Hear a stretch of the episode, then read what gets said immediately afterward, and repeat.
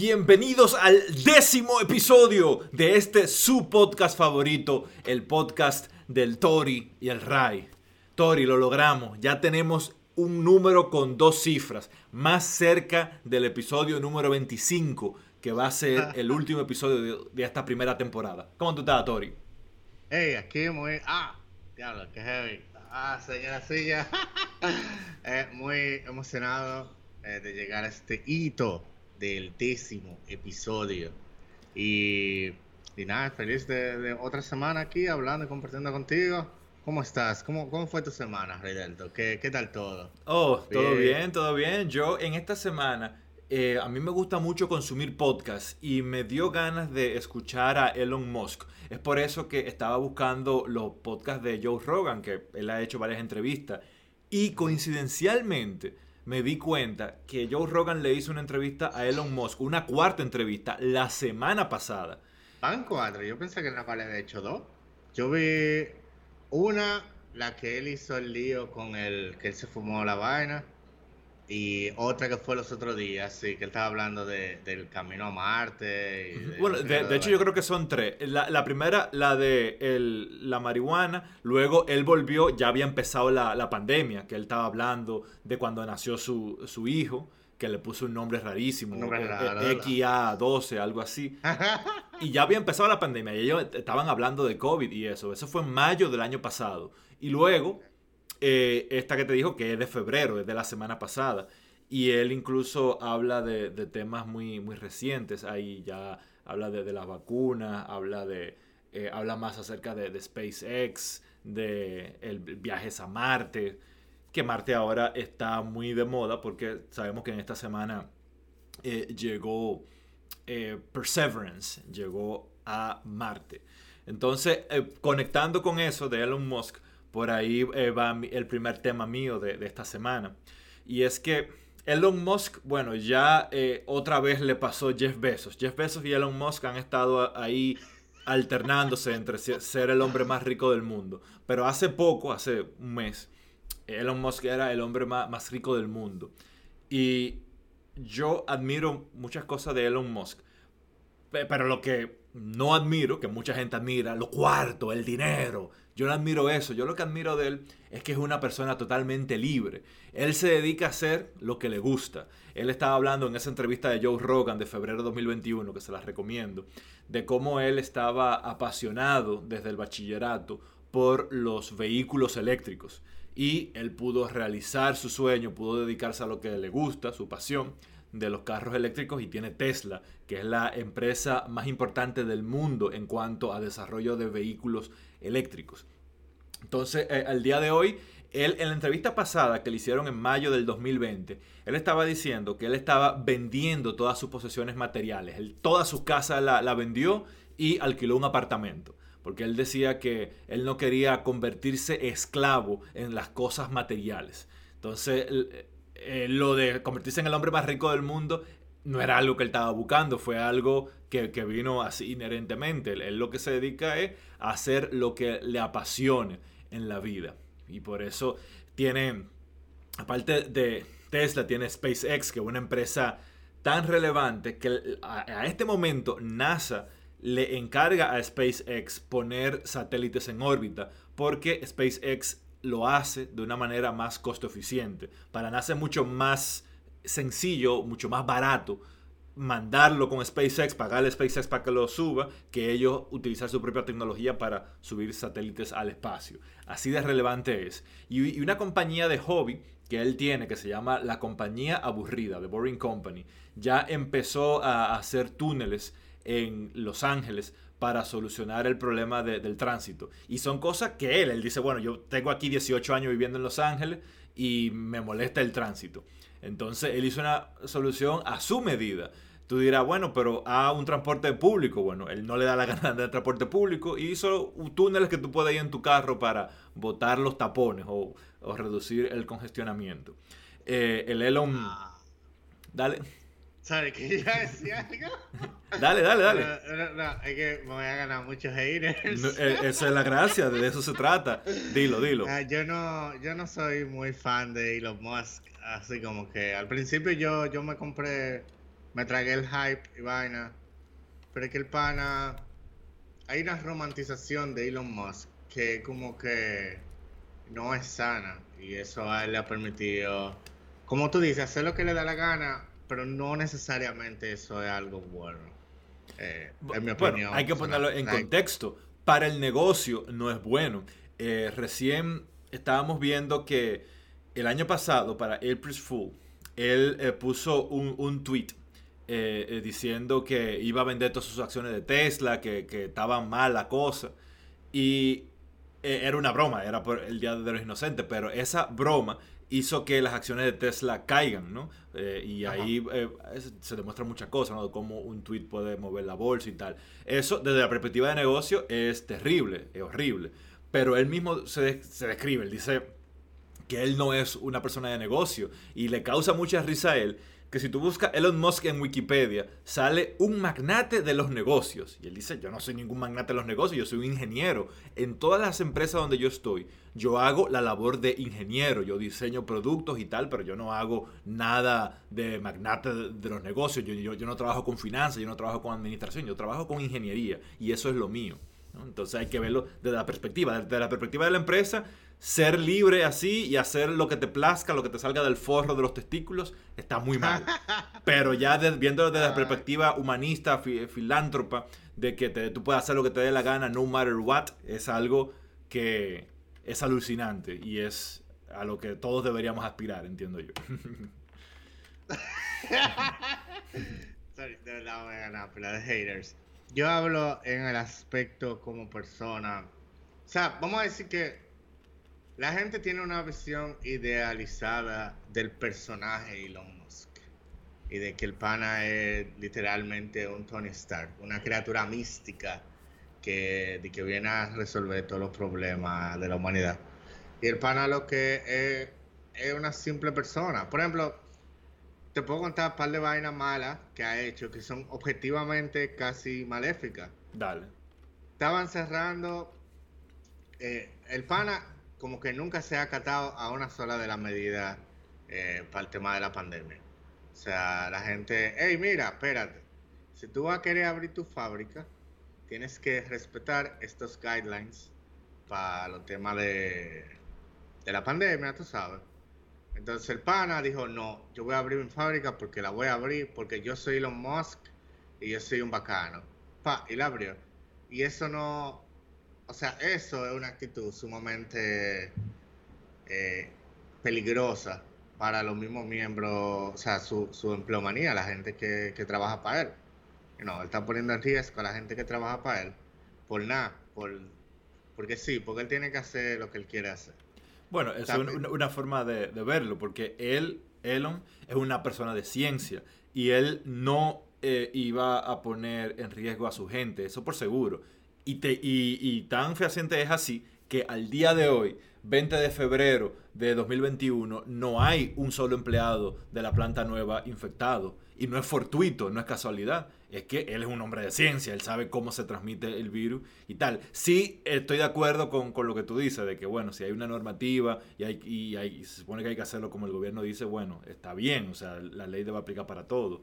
Pero eh, no creo que él eh, ponga eh, a eh, ponga en riesgo la salud de las personas. Y por lo que te digo, no, por la esencia de que no es una persona que esté obsesionada de que no, quiero cuarto, tengo que abrir la planta porque eso tiene que generar dinero. El dinero nunca ha sido una motivación para él en su vida. Pero bueno. Ah, bueno, ok, yo acabo de buscar ahora mismo Tesla Factory COVID Outbreak. Y aquí dice que por lo menos 130 personas, 130 empleados de Elon Musk le dio el COVID. Eh, déjame ver, este no... Ah, y también a la gente que no querían ir a trabajar por miedo a infectarse, él le dijo, sí, sí, ustedes pueden quedarse en su casa. Y a los dos días lo votó a todito lo que se quedaron. Déjame ver. Este es de The Washington Post. Y este periódico yo no lo conozco, así que te puede ser pura mentira. Pero eh, Mira, yo voy a confirmar ese último, el de los 130 employees, porque ese, ese, ese Mercury News, eso yo no lo conozco. Eso puede ser eh, puro bullshit. Pero, you know, tirando así O sea, ese es el, lo que yo he visto en, en la media. Y esos son dos casos puntuales y whatever. También está el caso del buzo, de, lo, de la gente que estaban en la cueva. ¿Te acuerdas del tema de la cueva? Sí, uh, sí, que él, eh, Elon como que propuso como un submarino para... Ajá, y como que los mismos tigres que estaban ahí, de los cuales se murió uno inclusive, estaban como que, ¿qué es lo que él está hablando disparate? O sea, él no está aquí, él no sabe cómo es la cueva ni el tamaño que tiene. Es mejor que se quede haciendo su vaina, tranquilo, y que nos deje a nosotros resolver el problema. Y lo más lo que hizo fue que se ofendió y hasta acusó al pana de que era un pedófilo. Y el pana tuvo hasta que demandar a Elon Musk y toda la cosa, y no sé cuánto cuarto le habrá sacado. Pero tú ves, ese tipo de, de, de actitud, ese tipo de cosas, o sea, el pana es un ser humano como cualquier otro. El pana no es bueno, un. No hay, no hay duda de eso, no está fuera del debate. Exacto, pero él no es. No una criatura mística de, de puro bien, ni un ser de luz que viene a, a, salvar a ninguna humanidad. Él tiene su ego y quiere hacer lo que él quiere hacer. Eh, que eso, eso, ok, como tú dices, eso es de admirar. Yo creo en eso, de que la gente tiene que hacer lo que quiere hacer. Y, y si, o sea, tú te propones algo, tú vas y lo haces. Fine. Eso es admirable, eso está perfecto. Lo que no me tripea es como el culto a Elon Musk. El, oh, wow, este, el salvador de la humanidad. Un tigre que es el más millonario del mundo y la única forma de tú hacerte un, llegar a ese nivel de riqueza es como, o tú le heredas, o tú de alguna manera u otra, tú te extrayendo esa cantidad de valor de toda la gente que está trabajando para ti. Y hasta cierto punto yo lo veo como un poquito injusto para la gente que está trabajando, que son las que de verdad hacen que la empresa sea o que llegue a donde, a donde va a llegar. El día que el empleado de, de, la empresa, por más bacano que sea Elon Musk, él no te va a armar 200 mil vehículos él solo. Claro. Ni va a montar las máquinas que lo van a armar. Eh, si no es por la empleomanía que hace el trabajo, que de verdad ejecuta la operación, el pana nadie supiera quién es él. Bueno, quizás se supiera. De hecho, el otro día yo vi una vaina que los papás de él eh, te, eran dueños de minas de... En Sudáfrica. Ajá, eran dueños de una mina de, de algo, no me acuerdo qué eran. Eh, pero, you know, o sea, el tipo siempre tuvo dinero y toda la vaina. Sí, como, eh, eso sí, eso sí. Y, O sea, igual no que Bill es- Gates también, eh, eh, pobre no nació. Exacto. Y, y- ni, ni Mark Zuckerberg tampoco, si, si eh, tuvo en la el papá no era universidad. dentista. el O sea, de, exacto, él era. sí, pero de dentista en Estados Pero- Unidos, papá. Y, y y al Mark Zuckerberg. de una- Pero Mark Zuckerberg. dueño de una, de una mina de no sé qué cosa allá en Sudáfrica. Creo que, know, si nos vemos en estratos sociales, un poquito más. Pero sí, es lo mismo. O sea, no, no es como que un huérfano de Guachupita. Right? Sí, ajá. Entonces, I don't know. Like, ¿Cuál era mi punto? El punto es que Elon Musk no, no es un dios y estoy totalmente de acuerdo contigo en eso. Y eh, básicamente al punto donde lo quería llevar eh, es eso, de lo interesante de llegar a un punto donde puedes ser tú y dedicarte a lo que te apasiona.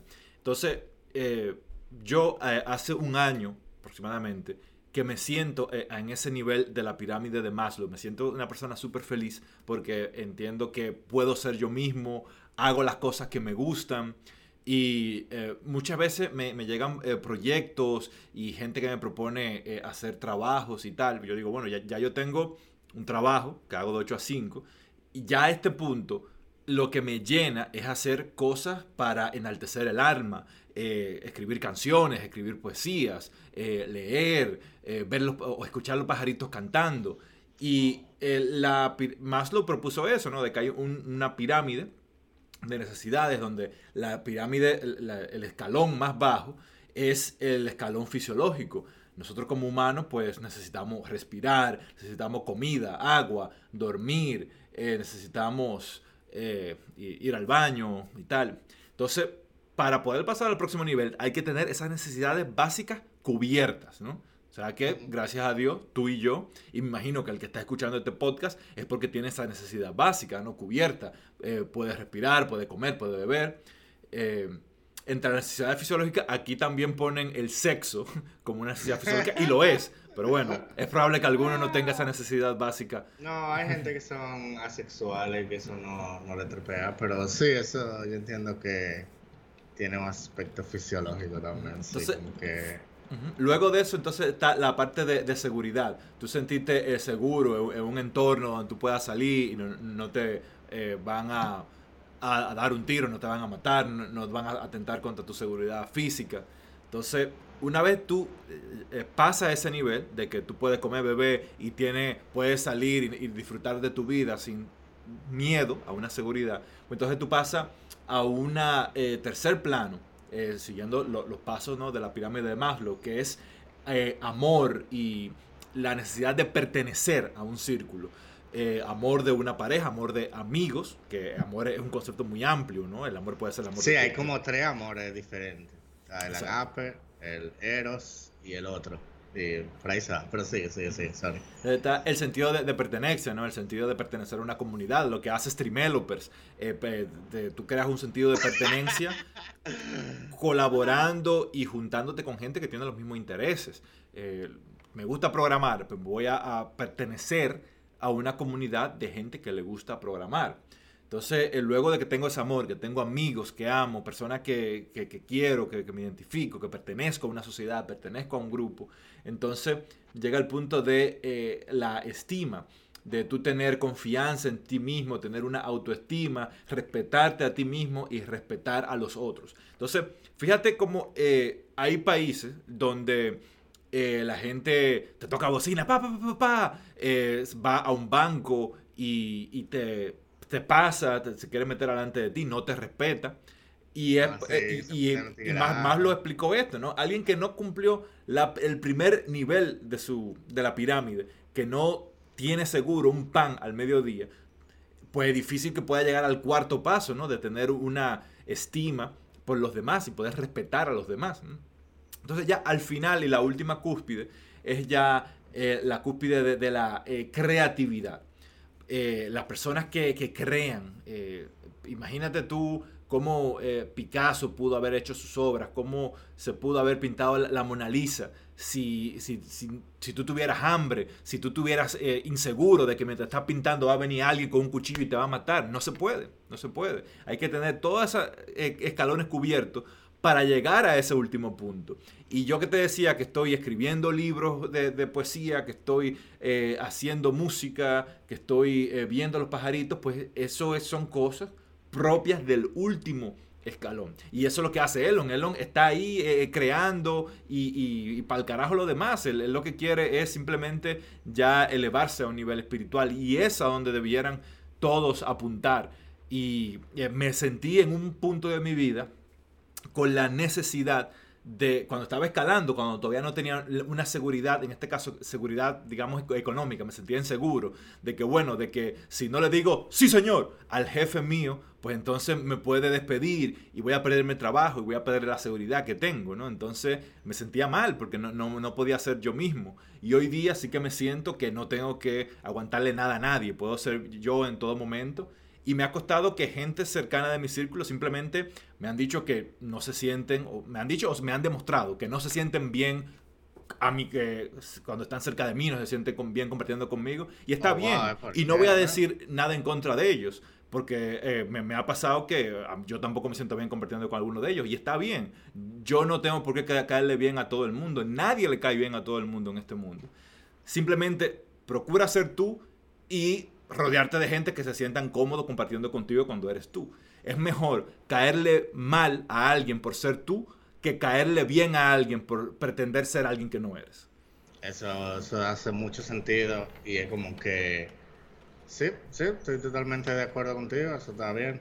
De hecho, es mejor si ya tú sabes que tú no le caes mal, ya tú no tienes que perder el tiempo eh, haciendo vainas que no te hacen sentir a gusto. Y ya, tú lo das para allá, ya, it doesn't matter ya hay como 7 billones de personas en el mundo. So, hay más gente. Siempre hay más gente. Entonces, pero está, está, bonita la reflexión para gente que se sientan, qué sé yo, insegura o whatever. Algo que también le quiero decir, si you know, quizá el público que nos escucha, aparte de tus fans de tu eh, vida en Canadá, eh, seguro son gente que trabaja en el área de tecnología de, de algún lado, algo así. Y, hey, no tengan miedo, aunque le quieran meter el cuco de que de que de que, la, de que, de que todas las empresas se hablan entre ellas y vaina. Si usted está alto de estar en un sitio, agarre y váyase y que va a haber otro que te va a recoger y ya y así. Lo mismo con todo, o sea, tú no le debes tu tiempo a nadie, tú te lo debes a ti. Y así. Exacto. Entonces, pero hablando del tema que tú mencionaste, de que hay gente que te contacta, de que va a hacer proyectos, yo tengo un tema, yo incluso lo tuiteé ahí en, Twitter. Eh, compartí un Twitter que decía algo como que, chequeate, a la próxima persona que me prometa equity para armarle ese startup y hacer el producto, la voy a bloquear. Eso es un clásico, de que tengo una idea genial y te voy a dar acciones de la empresa. Te voy a dar un 30%. Y te como, ok, pero tú tienes un plan de negocio, ya alguien te está comprando el producto, tú tienes un tío millonario que va a poner empleomanía para hacer bootstrapping. O al menos una idea validada tienes. Ajá, eso mismo, una idea validada. La gente que ya te lo está comprando. Y el tigre, no, pero yo tengo una idea. Y soy un emprendedor bien innovador y sé que vamos a llegar. Y tú como que, este tipo vio The Social Network o vio la película de Steve Jobs y ya está, ya se creyó la movie, entonces como que no va a pasar. Entonces, bonus blog, si me quieres hacer firmar un non-disclosure agreement, la idea. Clásico. Es, ya, yo tengo aquí. Yo el otro día reconecté con una amiga de la universidad, que no voy a decir el nombre, pero ella ya va a saber quién es. Entonces, ella viene y me contacta y dice que mira, estoy buscando una gente para hacer un e-commerce. Y yo, ok, déjame yo buscarte una persona. Le busco una persona. Cuando le digo a, un amigo mío, le digo, mira, tengo una amiga que está buscando un e-commerce, una gente para hacer un e-commerce. Y él me dice, no, no, espérate, ¿quién es? ¿Es fulana?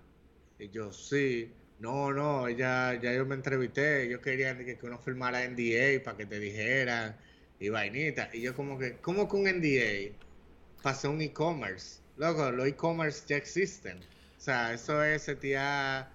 Eh, bueno, e, en ese punto del NDA, ah. digamos, yo no lo criticaría tanto porque tiene sentido, ¿no? De si a cada persona que tú le propones trabajar en tu proyecto, tú le dices la idea, pues entonces, claro, eh, la idea se, te la puedes robar. E, esa parte yo no la veo tan mal realmente. No, no. Eso es Sí, me lo encuentro ridículo. Es un e-commerce. ¿Cuánto e-commerce no hay? Está bien. está bien.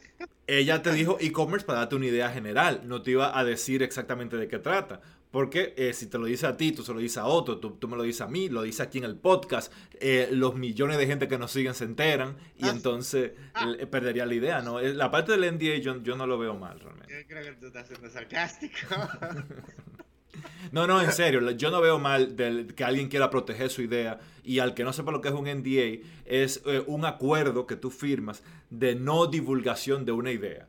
Entonces, alguien que tiene una idea novedosa que se puede convertir en una empresa millonaria, pues eh, cuida mucho esa idea y a todas las personas que se la comunica les hace firmar un contrato escrito que dice, mira, yo me comprometo a no divulgar esta información. De modo que si esa fue persona divulga la información o si esa persona hace la idea, la, lleva a cabo, como pasó el caso de Facebook, que según alegan, pues hay formas legales de actuar contra esa persona, de que mira, yo te conté la idea y a la semana siguiente tú sacaste un sitio web exactamente con lo que yo te dije y firmaste que no lo ibas a hacer, es una protección legal que no me parece mal.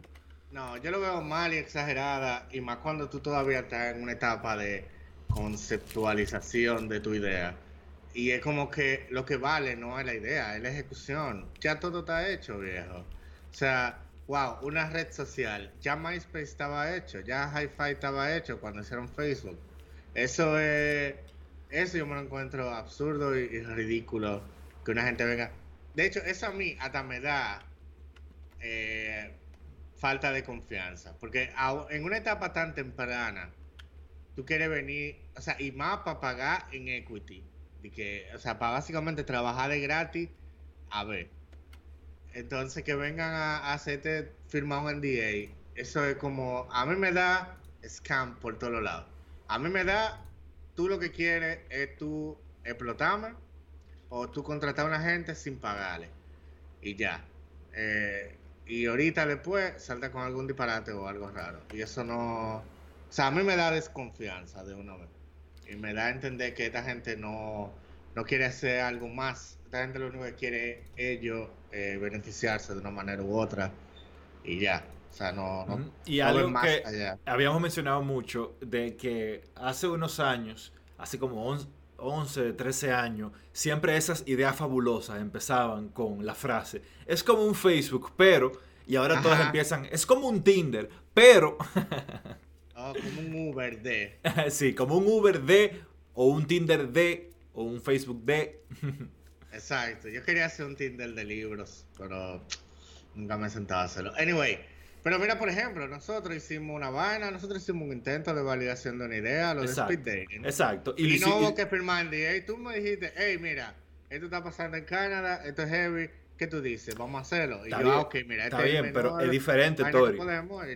es exactamente lo mismo. Es diferente en el sentido, Tori, de que a ti yo te conozco hace muchos años, tengo confianza en ti. A ti yo notaría firmar un NDA pero digamos tú que la idea se validó, empezamos a hacer dinero, estamos haciendo 200 mil dólares mensuales y yo quiero contratar a, alguien para desarrollar una nueva idea que va a ser una adición a mi proyecto. Yo sí consideraría eh, hacerle firmar un NDA a esa persona, a un total desconocido.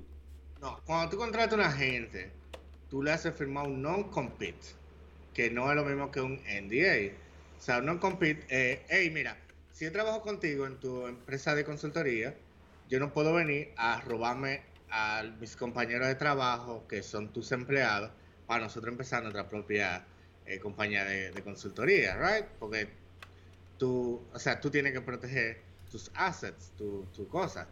Eso hace, a mí me hace todo el sentido del mundo, porque como empresa de consultoría, tú eres un parásito, tú, tú tienes que proteger que tus empleados sigan ahí y y ya, o sea, ellos son los que te agregan valor a ti. Si ellos se van y empiezan su propio negocio, te están quitando negocio a ti, ¿right? Sí. Eso, eso hace sentido, aunque yo como que medio no estoy, tengo mis reservaciones con eso, pero hace sentido.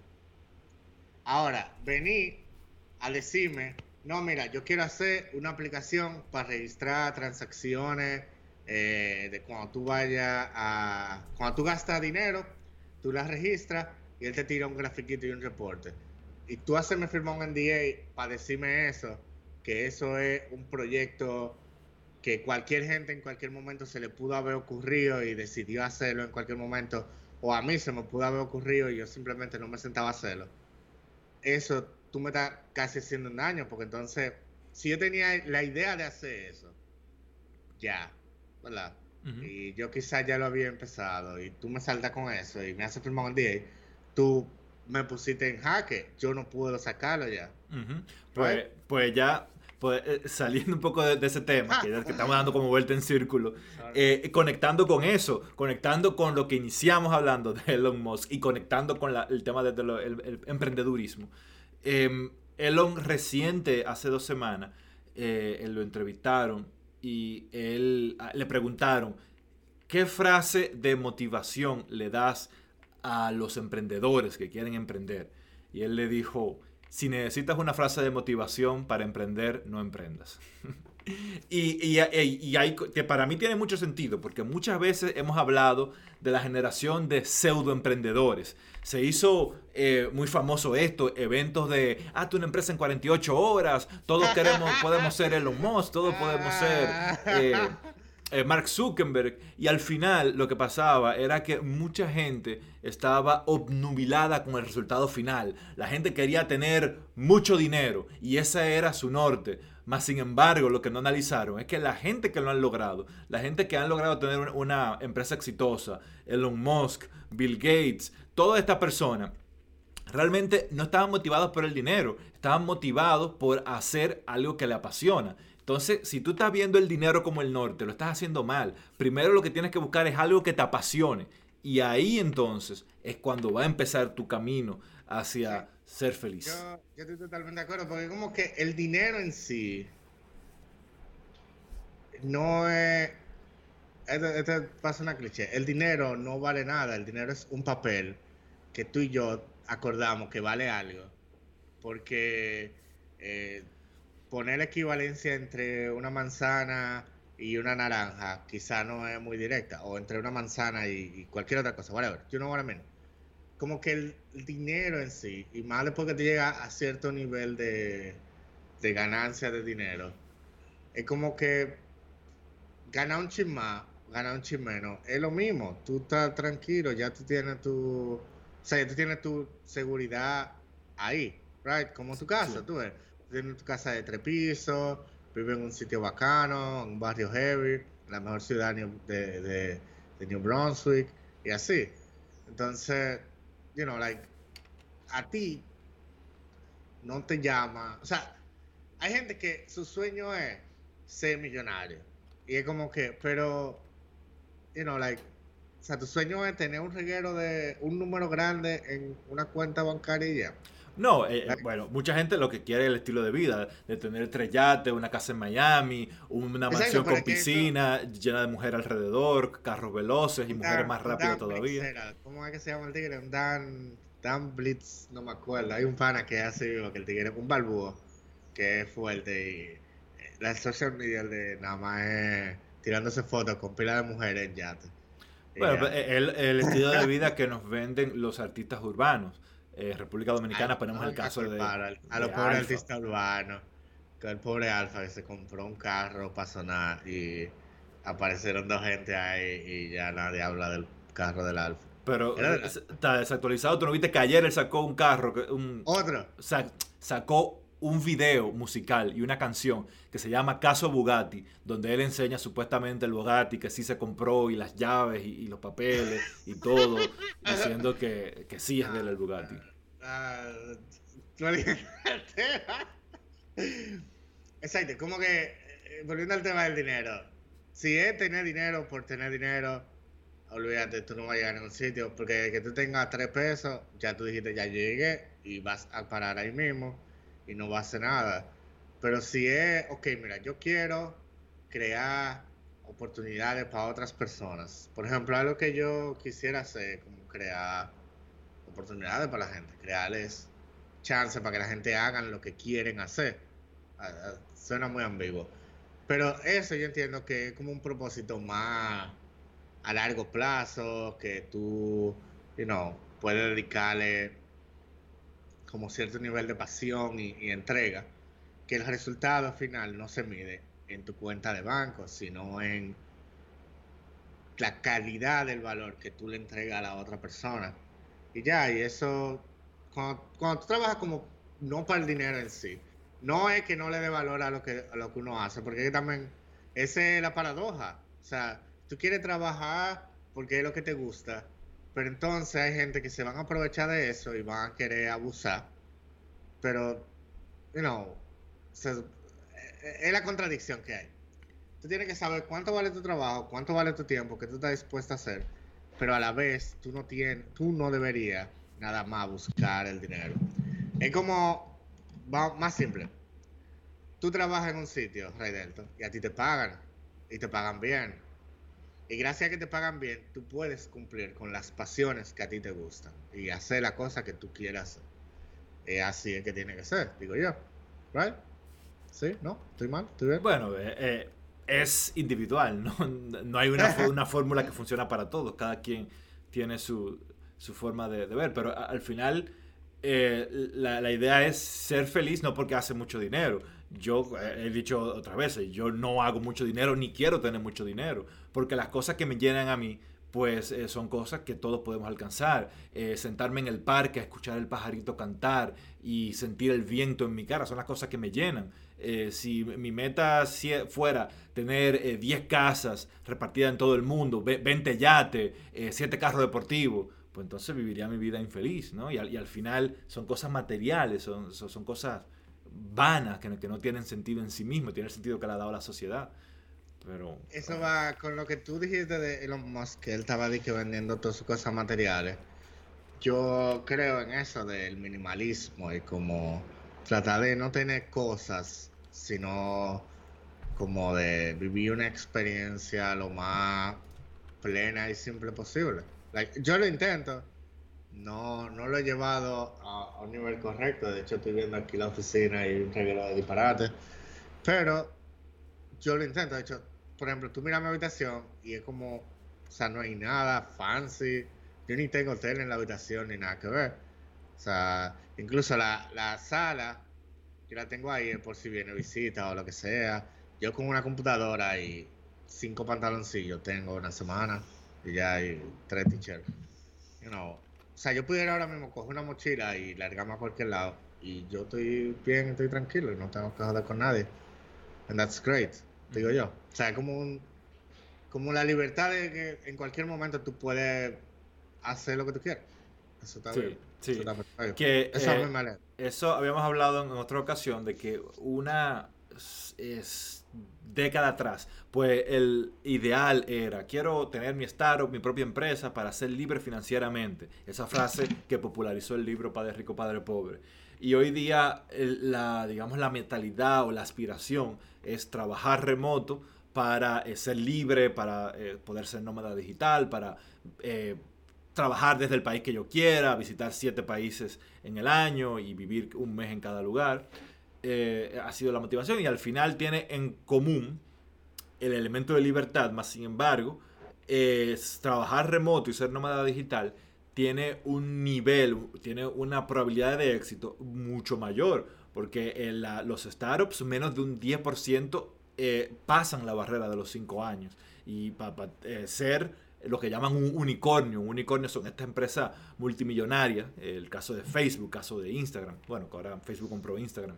Eh, eh, eso eh, no, no, le va mucho sentido ponerte una meta que tiene una posibilidad de éxito de un 0.000457%, ¿no?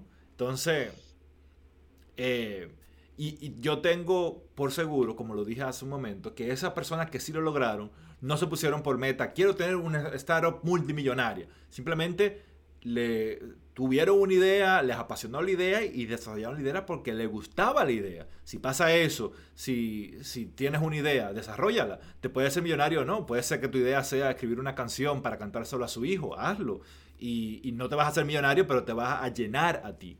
Si esa idea te, te, da otro tipo de beneficio, fenómeno, pero que no sea tu objetivo en la vida. Y así llegarás a una vida plena y a una vida eh, totalmente feliz. Y te lo digo con... Eh, con, digamos, con experiencia, con prueba, porque he dicho que a este momento he alcanzado una vida plena y soy un ente feliz. Nunca me imaginé que sería una persona tan feliz en mi vida. Qué chulo, eso me alegra mucho, en verdad. y espero, aspiro a tener ese nivel de plenitud y felicidad algún día, ¿verdad? Se te nota así como súper contento. ¿Qué te falta, Tori, para llegar a ser una persona feliz? eh, yo no sé todavía, en verdad. Yo me imagino I don't. Yo últimamente eh, eh, lo que estoy haciendo es cuidando el... Eh, yo me mudé aquí donde mi tía, que era la casa de mi abuela, y hay un jardín atrás. Entonces lo que mi proyecto ahora mismo es poner el jardín bonito y quizás poner un invernadero o algo, ponerme a, a sembrar flores y vainitas. Eso, eso a mí me, me, me gusta, es heavy. Aunque sea de que dura media hora recogiendo hojas de afuera, eso no tengo que pensar en nada. A veces oyendo música, a veces ni siquiera, a veces como ah, media hora recogiendo hojas. Es como, es tranquilo, es nice, chévere. Hay países como Suiza y Canadá que eh, tienen eh, jardines comunitarios para eso mismo, para que las la personas que no tengan un jardín en su casa puedan ir a ese jardín comunitario, se le asigna un lote y en ese lote pues entonces siembran lo que quieran, le dan mantenimiento y tienen esa, esa experiencia. Y esa es, una inversión de, que hace la ciudad. Y si te pones a ver, al final todos ganan, porque ese dinero que paga la ciudad para darte ese jardín se lo ahorra de tener que pagarte antidepresivos, de tener que mantenerte en la cárcel cuando hagas algo eh, porque estás inestable mentalmente, pues al final se ahorra dinero y eh, es bueno para todos. Como yo lo veo, siempre van a haber malos actores, pero cuando tú no inviertes en el bienestar de la gente o de la población, cuando cuando de afuera no se ve como la intención de hacer algo por las otras, como por la población general, ahí es cuando los malos actores se expresan. Porque si tú mantienes a la gente bien ocupada, eh, tú la mantienes como alegre y contenta, nadie tiene razón por la cual, vamos a decir, portarse mal. Y hace sentido, o sea, por eso hace sentido lo que tú dices. Y de verdad es una experiencia sumamente relajante, like. Eh, o sea, yo agarré eh, y estaba cortándole, ayer estaba cortándole las hojas a la mática de, de plátano que hay abajo. Y fue como, wow, qué heavy. This is cool. I don't know. Es heavy, es heavy. Y ahí, podemos entrar en otro tema que, se conecta y es precisamente eso que tú dices, ¿no? De eh, buscar la forma de mantener a, las personas contentas en una sociedad y al final eso beneficia a todos. Y, en ese sentido, eh, quiero mencionar el caso del sistema educativo en Canadá, la escuela primaria. Algo interesante de las escuelas primarias de aquí es que potencian las habilidades individuales de cada persona. En vez de eh, ponerte de que todo el mundo tiene que aprenderse de memoria la tabla periódica, tiene que aprenderse de memoria siete cosas, vamos a así darte lo esencial, pero vamos a darte tiempo para que tú te dediques a lo que a ti te gusta. Y cito un caso puntual. Hay una dominicana, una niña dominicana que se mudó desde muy niña hacia Canadá, vive en Vancouver. Y ella escribió un libro infantil y el libro se convirtió en bestseller en Amazon. Entonces, ¿cuál es, la, ¿cuál es la historia detrás de eso? Pues tal como te decía, en la escuela de ella, eh, las profesoras le decían, mira, tienes 50 minutos al día aquí en el colegio para dedicarte a lo que a, ti te guste. Si te gusta pintar, usa los 50 minutos para pintar. Si te gusta escribir, escribe. Si te gusta cantar, canta. Si te gusta eh, tocar guitarra, toca guitarra. Pero aquí en la escuela tú tienes 50 minutos al día para dedicarte a tu proyecto personal. Esa niña le gustaba escribir y en esos eh, tiempos que le daban en la escuela, escribía la profesora leyó los cuentos y dijo, mira, hay mucho valor en esto, eh, es eh, muy bonita esta historia que escriben. Y la motivó, la incentivó, la niña lo publicó y como te dije, se, vendieron eh, muchas, muchas copias y la niña, el dinero que generó lo donó a una institución benéfica que ayuda a niños enfermos. Entonces, eso impacta en la sociedad, porque la sociedad de Canadá tiene índices de delincuencia tan bajos pues hay mil razones, pero esa es una de ellas, ¿no? Eh, hay menos personas frustradas, eh, hay, gente que puede potencializar las habilidades individuales que tienen y nos, hay menos frustración. Porque no todos tenemos las mismas habilidades, no todos tenemos los mismos intereses, no todos van a ser buenos en matemáticas, no todos van a ser buenos en todas las materias. Y no todo, o sea, y no, y no es que eso garantice que no van a haber gente un frustrada en el futuro, pero lo minimaliza. Yo me acuerdo, no sé de dónde fue que lo leí, pero fue como el 2012, que como que una vez el correo de Estados Unidos, ¿verdad? Tenía un success rate de entrega como del 97%. Y ellos queriendo llevarlo a un 100%, lo bajaron como un 85% en un, periodo X. Por querer hacer la vaina perfecta, eh, bajaron la efectividad que tenían y un 97 es, una, es un muy buen número. Así mismo con, con esto que tú dices, o sea, tú apoyar eso y apoyar y potencializar las habilidades individuales, eso, o sea, ya se ve el resultado, ya se ve. Ya Canadá es uno de, de los países con menor cantidad de criminalidad que hay en el mundo entero. And that's awesome. Like, chévere, un día lo vamos a implementar aquí. y, hay muchísimas cosas. Por ejemplo, hay un acompañamiento con eh, el canadiense, tiene un acompañamiento desde que nace. Eh, empezando porque hay un sistema universal de salud. Cuando naces, eh, tus padres no tienen que pagar un solo centavo por eh, la hospitalización porque lo cubre el gobierno. Desde que naces, eh, en la clínica hay una unidad que es para, para lactancia y que ayuda a la madre a, lactar, la ayuda durante e, ese proceso. Y el mismo Estado manda a tu casa una persona a ayudarte cuando el bebé está en su etapa inicial y esa persona, con un trabajador social, garantiza que tú puedes brindarle a ese bebé las condiciones necesarias para que se desarrolle bien. Y si, si encuentra algo que, no está bien, te dice, mira, eh, tú necesitas arreglar tal cosa, voy a venir en, tres meses para ver si lo arreglaste.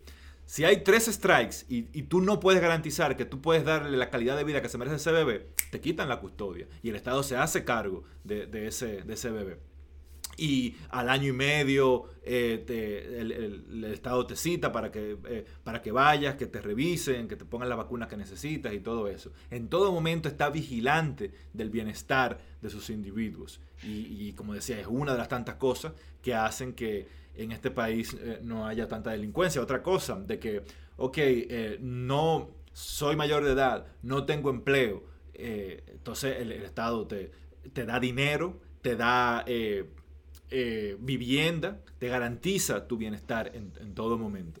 Entonces, eh, esas son de las cosas, claro, que hacen que eh, delinquir sea muy poco atractivo para las personas. Ey, pues eso está chulo. O sea, like. Hmm. ¿Por qué alguien estaría en contra de un sistema como ese? Hmm. Bueno, entonces es lo que decía hace un momento, de que tú dirás, conchale, pero estás desperdiciando el dinero. ¿Por, qué tú le das dinero a la gente? ¿Por qué le, das eh, vivienda gratis? Lo que decía. No, yo entiendo que tú te lo estás ahorrando. porque, te lo porque lo que, o sea, si el pana va preso por estar robando, tú tienes que alimentarse. Tienes que, que, exacto, tienes que, mantenerlo, pero en vez de su casa, como lo está haciendo ahora, mantenerlo en la cárcel. Y, también tiene que mantener la cárcel. Exactamente. Y tiene que pagar el hospital, del, del, tipo al que el tipo apuñaló. Entonces, eh, la cárcel del delincuente, el hospital del, del que apuñalaron, la policía, para que no les roben. Entonces, al final, te ahorras dinero a largo plazo. Exacto, es como, como una... Eh, eh, mantenimiento preventivo de la población. That's fucking awesome, man. O sea, eso está demasiado bacano. ¿Verdad? Ya, no voy para Canadá. Tengo que terminar la universidad pronto. tú deberías, en tus videos de canal, tú deberías hacer ese video. Tú tienes una niña, tú firmarla un día del colegio para que la gente vea que de verdad es así. yo, tú lo tengo. Hey, teacher, estoy. Es un blog. Eh, tengo aquí en la lista de, videos a grabar eh, está ese de eh, el, por qué los niveles de delincuencia son tan bajos en Canadá. ese video lo tengo aquí. En la lista de, cosas que voy a hacer. Ah, ok, pues dale, estoy, estoy loco por verlo. Yo veo los videos, aunque no los creo. Pero nada, entonces, no sé qué tú vas a hacer hoy sábado. Nosotros nunca hablamos de qué vamos a hacer. Nosotros no hablamos de qué hicimos. ¿Qué eh, voy a, pasear eh, al, downtown, voy a devolver unos libros en la biblioteca. Y, y aunque no lo creas, y, mucha gente aquí no lo hace, la mayoría de gente no lo hace, pero yo sí lo voy a hacer. Voy a ir a montar bicicleta. Qué terrible, porque la calle está llena de hielo, de nieve. Ya me he barrido un par de veces, pero lo voy a hacer con cuidado. Oh, y está a menos 10 y tal. pero bueno. Hay una. Debes, yo he visto como que hay unas gomas para eh, manejar en la nieve. Sí, eh, llaman fat tires. como cadena o algo. Y, no, solamente el neumático, eh, son bicicletas especiales. Porque la goma es tan gruesa que tú no puedes simplemente ponerla en una bicicleta normal. Tiene que ser una bicicleta que tenga la estructura para soportar una goma tan gruesa. ¿no? Entonces es una bicicleta de invierno. Eh, eso por un lado. Sí, también a una bicicleta normal sí tú puedes ponerle una goma de, invierno, pero la que te digo, las fat bikes son una goma que parece eh, como una goma de motocross, parece, súper, súper anchas. Y con lo cual te da más agarre, que es lo que necesitas para poder desplazarte en, un medio tan resbaloso. Tan resbaloso, tan peligroso. Sí, sí. Bueno, yo hoy por mi parte, voy a. Dame un segundo. Ah.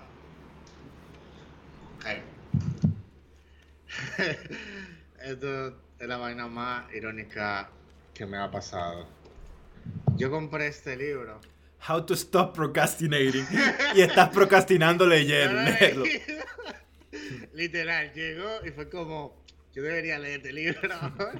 yo, ahorita di que el prólogo abre precisamente de eso, sería muy funny. Espero, miro con ansias comenzar a leerlo, a ver qué tal que. Eh, eh, el otro era este libro. Es un libro chiquito, yo lo leo hoy mismo, yo me siento ahora. Se llama 10 Minutes Focus y no me podía sentar a, enfocarme a, leer esa vaina. Sí. Y ya, y, las personas que nos están viendo, estoy seguro que han tenido ese problema. Es un problema eh, que siempre hemos tenido en la humanidad y hoy día, con las distracciones que tenemos, pues es algo que nos, eh, nos ocurre a todo, lo de procrastinar, lo de barajar, como decimos en República Dominicana. Sí, como, que, como que son tantas vainas que a veces me pasa que yo tengo como que hacer tres cosas al mismo tiempo. Y yo no sé cuál de las tres comenzar. Y yo creo que no hago ninguna. Me pongo a ver YouTube, o me acuesto, o me pongo a comer y vainita. Eso es parte de por qué yo estoy gordo, por eso ahora Sí, sí, y eso es algo que yo tengo años que identifiqué. En mi caso, las cosas que me hacen procrastinar más eh, y me hacen ser menos productivo son precisamente las redes sociales y eh, la, comida. Y lo pongo en contexto de que eh, uno está adicto al teléfono, ¿no? Tú coges el teléfono y así sin pensarlo se te van dos horas sin tú, sin tú quererlo.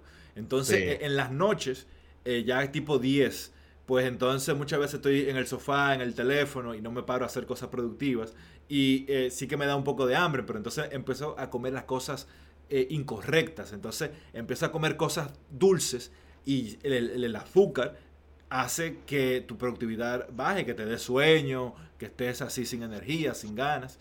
Entonces tengo años eh, lidiando con eso. Pero voy mejorando, es lo importante. Yo, eh, yo había mencionado que estoy yendo a un nutriólogo y el pana, o sea, ya van dos semanas. La semana antepasada la dieta era bien keto, era como que eh, comer, pero no era de que carne roja ni nada, era carne de res, perdón, carne de, pollo, pechuga de pollo, vegetales, salchichita de pollo, si me daba como ansiedad de, comer o algo así. Y, y vainita así, o sea, poco carbohidratos y, carne y vegetales. Entonces, esa semana, eh, los efectos de esa semana fueron que yo estaba quillado a veces pero también a veces como que sentía mucha energía. O sea, de un momento a otro yo estaba trabajando y yo sentía como mierda. O sea, no me podía concentrar porque sentía como ganas de pararme y ponerme a correr. O de pararme y hacer actividad física de un momento a otro. Entonces, es un hecho que la dieta influye eh, puntualmente en tu. tanto en tu estado de ánimo como en tu habilidad de pasar cosas. Claro. Y ya a las 10 de la noche, o sea, yo tengo el tema de que, de, dormir, o sea, ya a las 10 de la noche uno debería estar durmiendo. O sea, y antes de comenzar a irse a dormir, apagar el celular. Es más, yo voy a hacer ese experimento para tenerlo para la semana que viene. Esta semana entera voy a apagar mi celular a las nueve y media de la noche. Ya, todo No hay una forma mágica, no hay una bala de plata que va a funcionar a todos. Cada quien se pone su eh, método que le funcione. Yo, a mí me ha funcionado el, siguiente. Yo me levanto eh, tipo 7 eh, y 15 de la mañana y empiezo a trabajar cosas de, mi trabajo. desde que me levanto, pongo una alarma a las 9 y media para desayunar, porque yo me levanto y voy directo a la oficina tiro código, 9 y media alarma, desayuno. Eh, luego de, desayunar, entonces eh, sigo trabajando, el celular apagado a ese entonces. Tu esposa trabaja, ¿verdad? Sí. Ah, sí. Y el, celular, yo, claro, no lo apago, sino que le quito el internet y lo pongo, eh, el, sonido se lo pongo al tope, pero sin internet. Cosa de que si hay algo importante, que alguien que me llame, yo siempre estoy ah, disponible, ¿no? Entonces ya el teléfono, el internet lo vengo a aprender ya al mediodía. Y, después del mediodía, después de almorzar, es que empiezo a hacer todas las labores que no son de programación, de crear caso en Jira, de responder correo, de todo lo que no tenga que ver con programación, que no requieran tanta de, mi creatividad, ya es después del mediodía. Y después de, almorzar, pues estoy haciendo ejercicio. Aquí como está nevando tanto, tengo una máquina de hacer ejercicio. Hago los ejercicios eh, eh, bajo a, trabajar y ya luego me baño ya al final del día, a las 5 de la tarde cuando me baño. y digo, a, mí me funciona así, en mi situación particular, ¿no? Pero siempre es interesante escuchar los métodos que le funcionan a otros. Y, ah, y esto no termina aquí, porque ya dije, ok, eso es como lidio con, con mi trabajo, con mi responsabilidad. Pero eh, yo hago muchas cosas que, que, son de hobby, ¿no? Mi canal de YouTube, el Instagram que está bien activo, las canciones que escribo y todo eso. Ya todo eso es en la noche a partir de las 10 de la noche.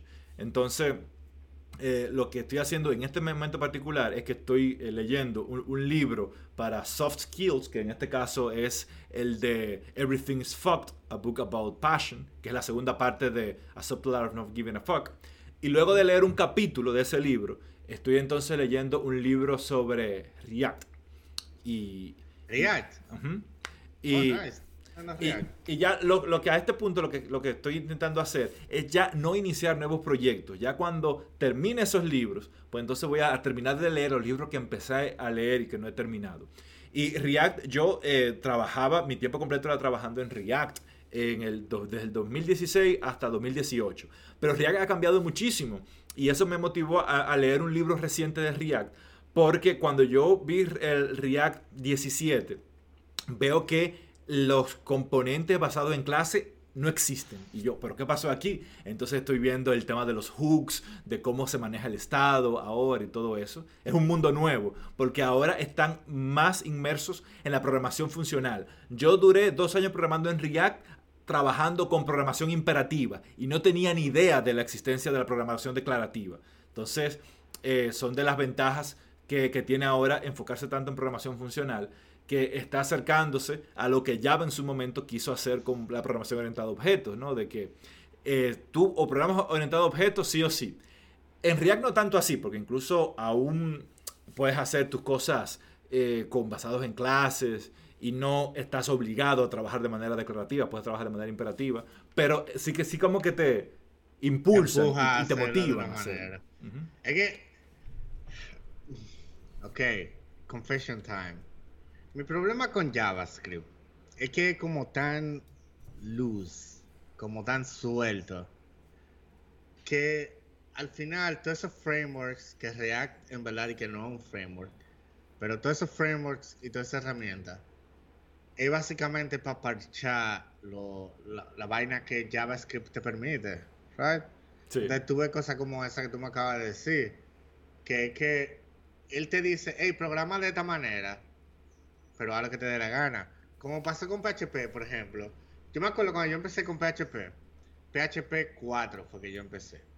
Y entonces ya ellos empezaron, era, era básicamente C, pero para la web. O sea, tenía el mismo standard library de C, pero para la web.